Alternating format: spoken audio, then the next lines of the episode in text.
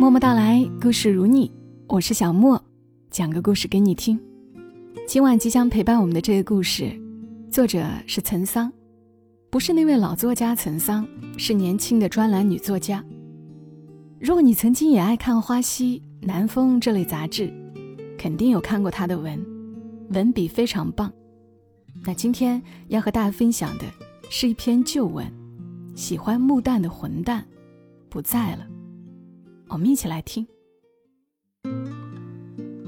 女主人公陈满，二十一岁时，在北京海淀区魏公村租了间平房。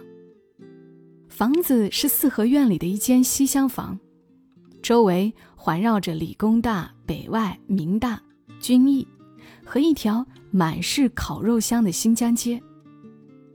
他觉得这地方得天独厚，集美食与学院气于大成。除了冬天烧炉子，这件事让他有点头疼。得先用木柴起火，引燃一块蜂窝煤，然后再一块一块孔洞对齐的摞上去。晚上还要封火，封门封紧，炉口压一壶冷水，闷住煤芯，应然过漫漫长夜。待第二天续起新煤，还有一壶热水供洗漱。但是，作为生于二十世纪八十年代初的都市青年，陈满根本做不来，特别是烽火这项技术活。每天早晨起来，房间都冰冷冷的，炉子上水壶里像装了一坨冰。他缩在被窝里，一根手指头也不想伸出来。这个情况，直到陆海岸租了四合院里的东厢房。才得到解决。每天晚上，陆海岸都会帮陈满封一炉火，第二天早上再帮他换煤。温了一夜的水壶在跳动的火苗上，噗噗飞起热气，房间里瞬间春暖花开。陆海岸说：“你咋这么蠢呢？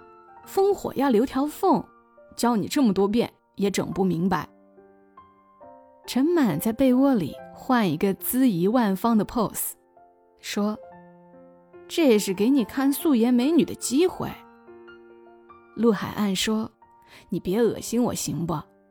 眼屎满的都快掉嘴里了，你要当早饭啊？”陈满一记拖鞋飞过去，陆海岸妈呀一声逃了。陆海岸二十三岁，产自吉林，朝鲜族。陈满嫉妒他，不止高考加分，天生还多一门外语。那一年，陆海岸在一家韩资汽车配件公司上班，韩语说的和东北话一样贴切自然。陈满特别喜欢听他说话，有种浑然天成的混蛋味儿。心情不好的时候，陈满会找他说：“来，讲个笑话给本姑娘听听。”陆海岸也不客气，把从小搜刮来的笑话倒给他听，有荤段子，也有恶心人的。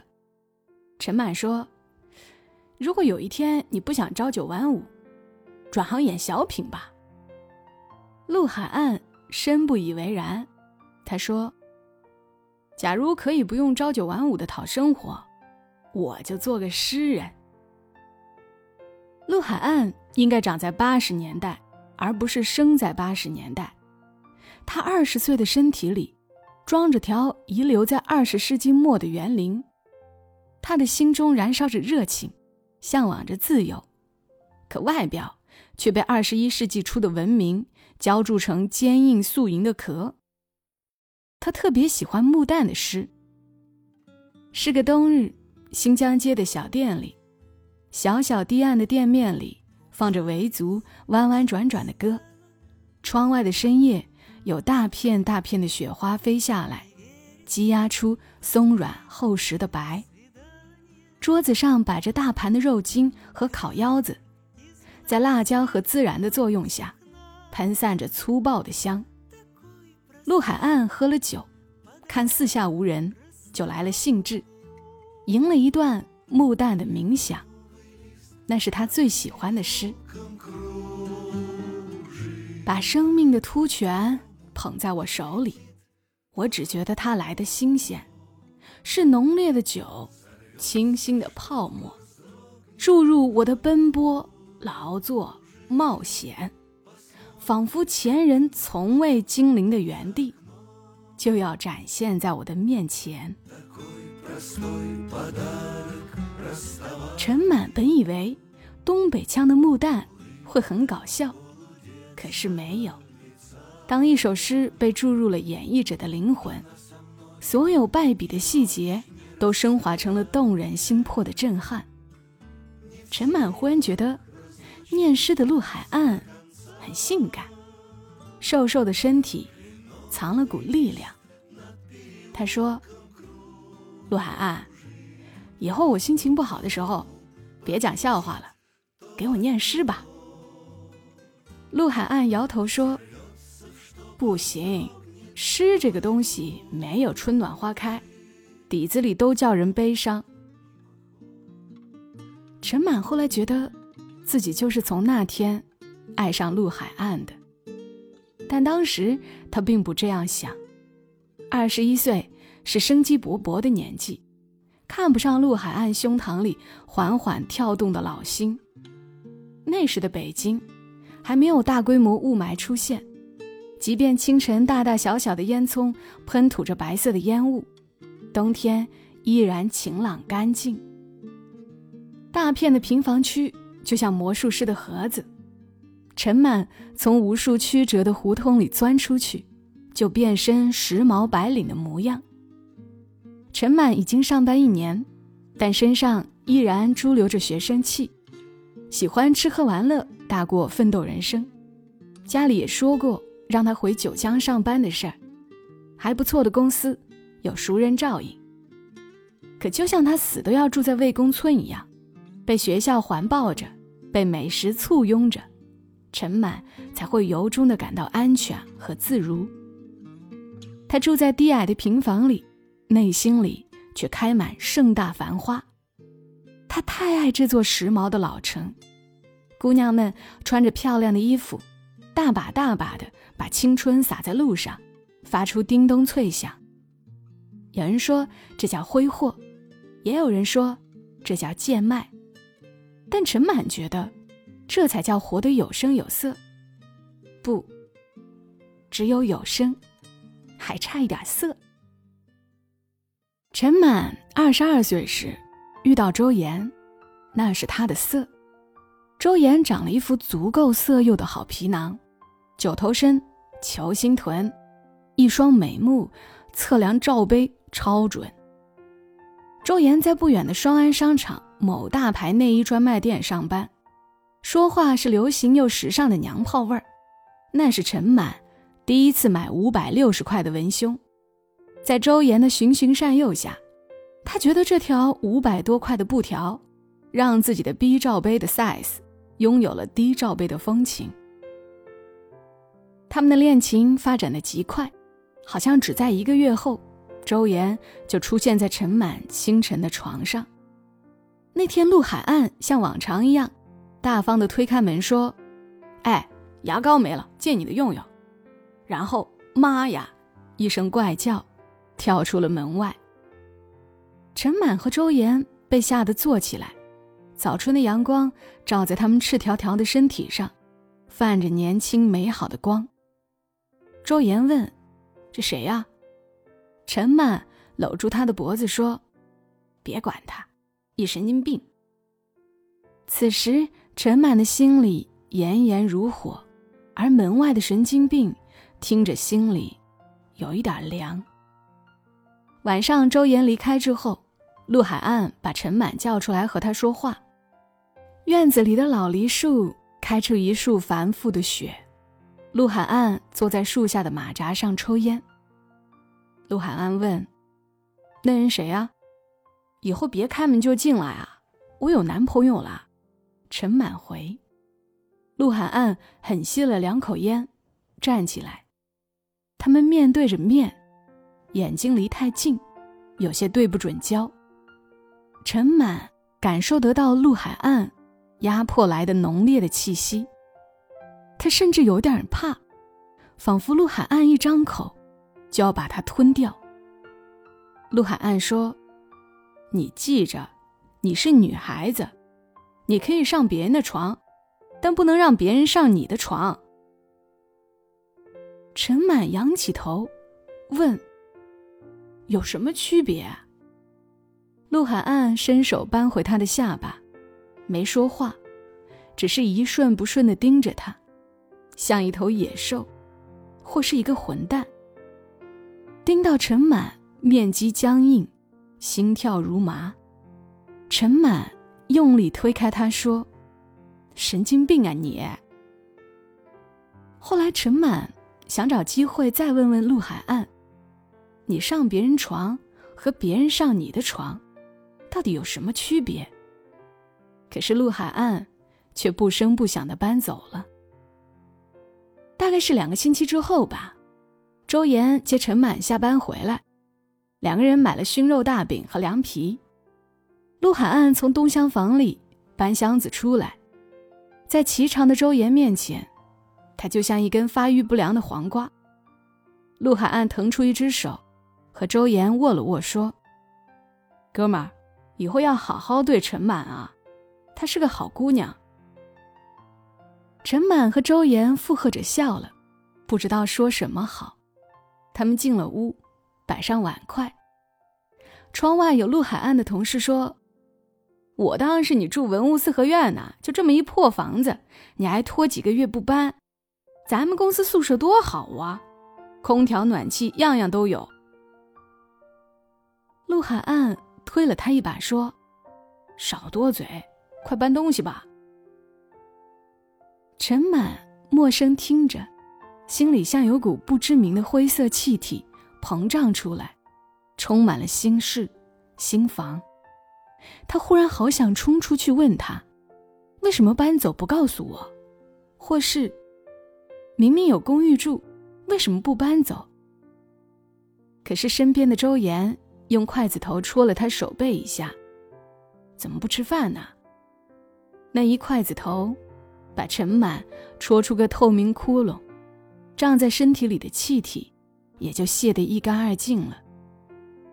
不久，陈满也搬走了，他和周岩合租了间楼房，也有暖气和空调。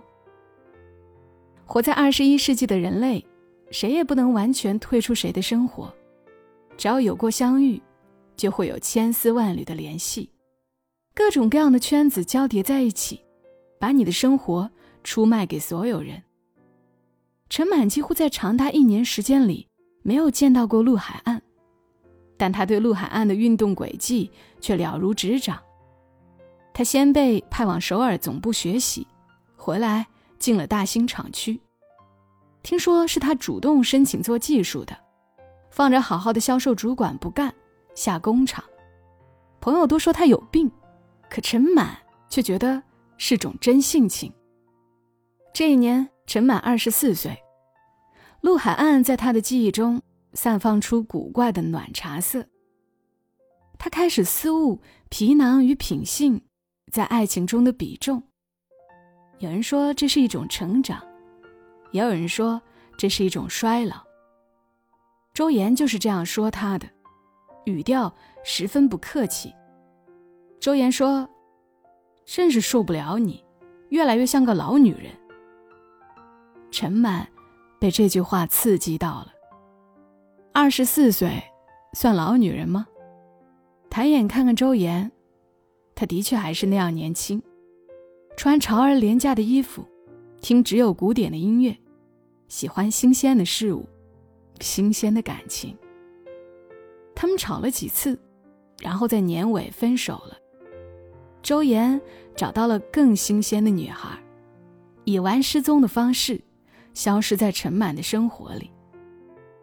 他走后，陈满一个人躺在床上，开始慢慢理解了陆海岸那句上床的名言：也许只有在别人的床上，你才可以选择。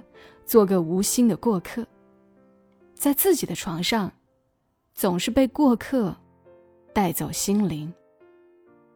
陈满在微博上愤愤地发了条：“周岩，滚蛋！”然后又飞快的删掉了，像闪电在天空中撕开的一道裂口，惨白，却一瞬而没。他没想过有人会看到，看缘分总是留给有准备的人，比如没事儿就喜好暗踩陈满微博的陆海岸。此时的陆海岸还没有自己的房子，但已有了自己的车。三天后，他开车从大兴赶过来接陈满下班。陈满惊讶地说：“你怎么来了？”陆海岸对他招了招手。上来，他们驱车三十分钟，在一片高档小区的门口堵到了周岩。陆海岸推开车门走下去，说：“我走的时候怎么跟你说的？不是让你好好对陈满吗？”然后不等周岩回话，就一顿帅爆了的组合拳。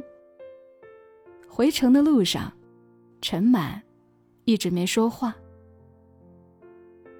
他的心情很复杂，有一点痛快，也有一点小惊。还是陆海岸先开的口，他说：“吓着你啦？我托朋友找了他三天才找到，就是为了帮你出口气儿呢。”陈满清了清嗓子说：“没看出来，你还真是个货真价实的混蛋呢。”陆海岸顿时哈哈的笑了。畅快淋漓的音质，仿佛震得车子都在抖。后来，陈满和陆海岸自然而然在一起了。时间与错过，让他们学会了珍惜。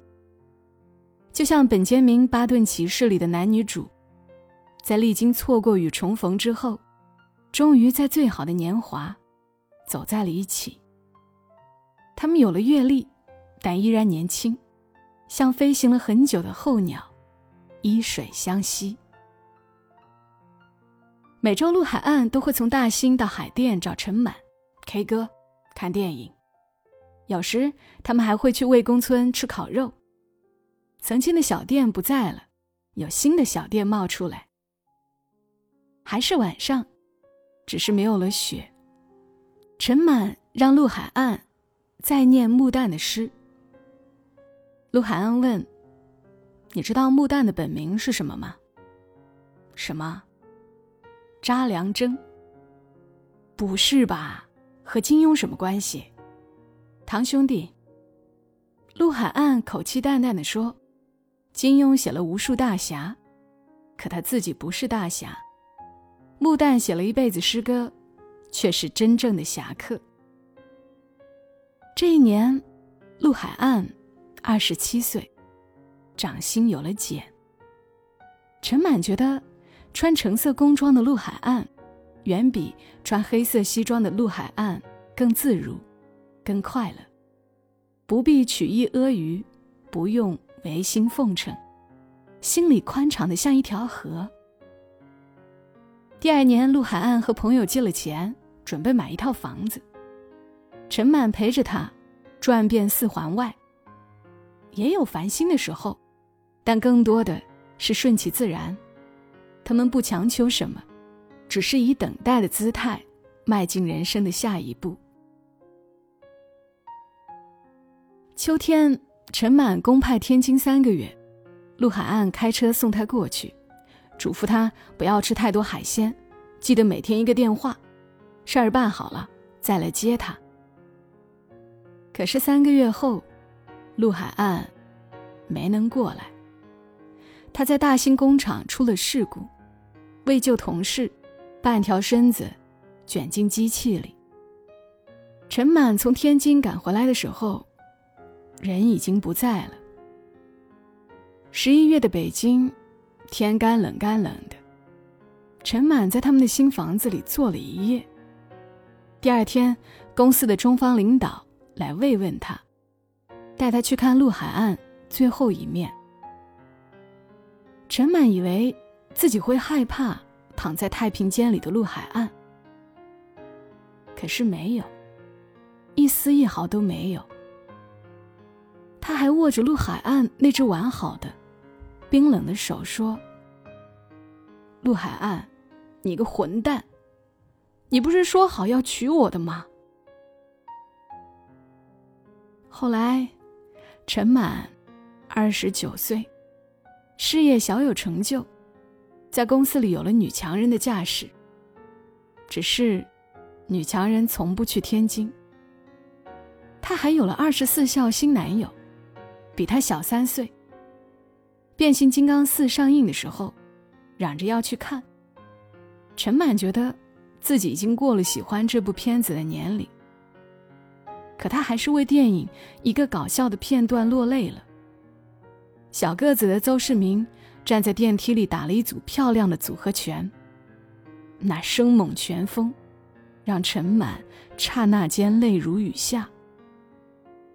男友问他：“怎么哭了？”陈满摇了摇头，没说话。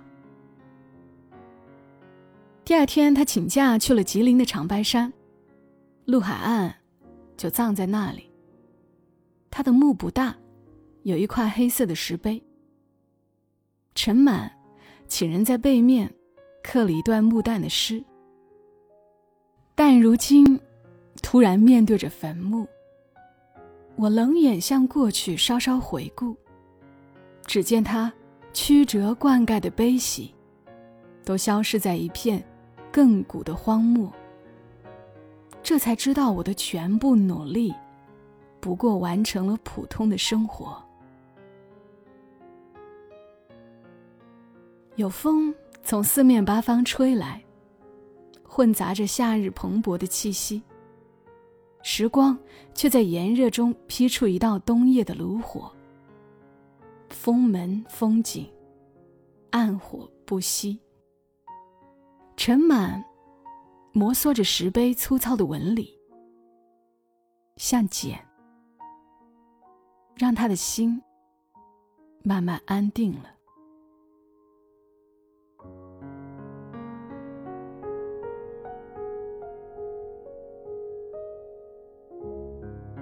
好了，故事读完了。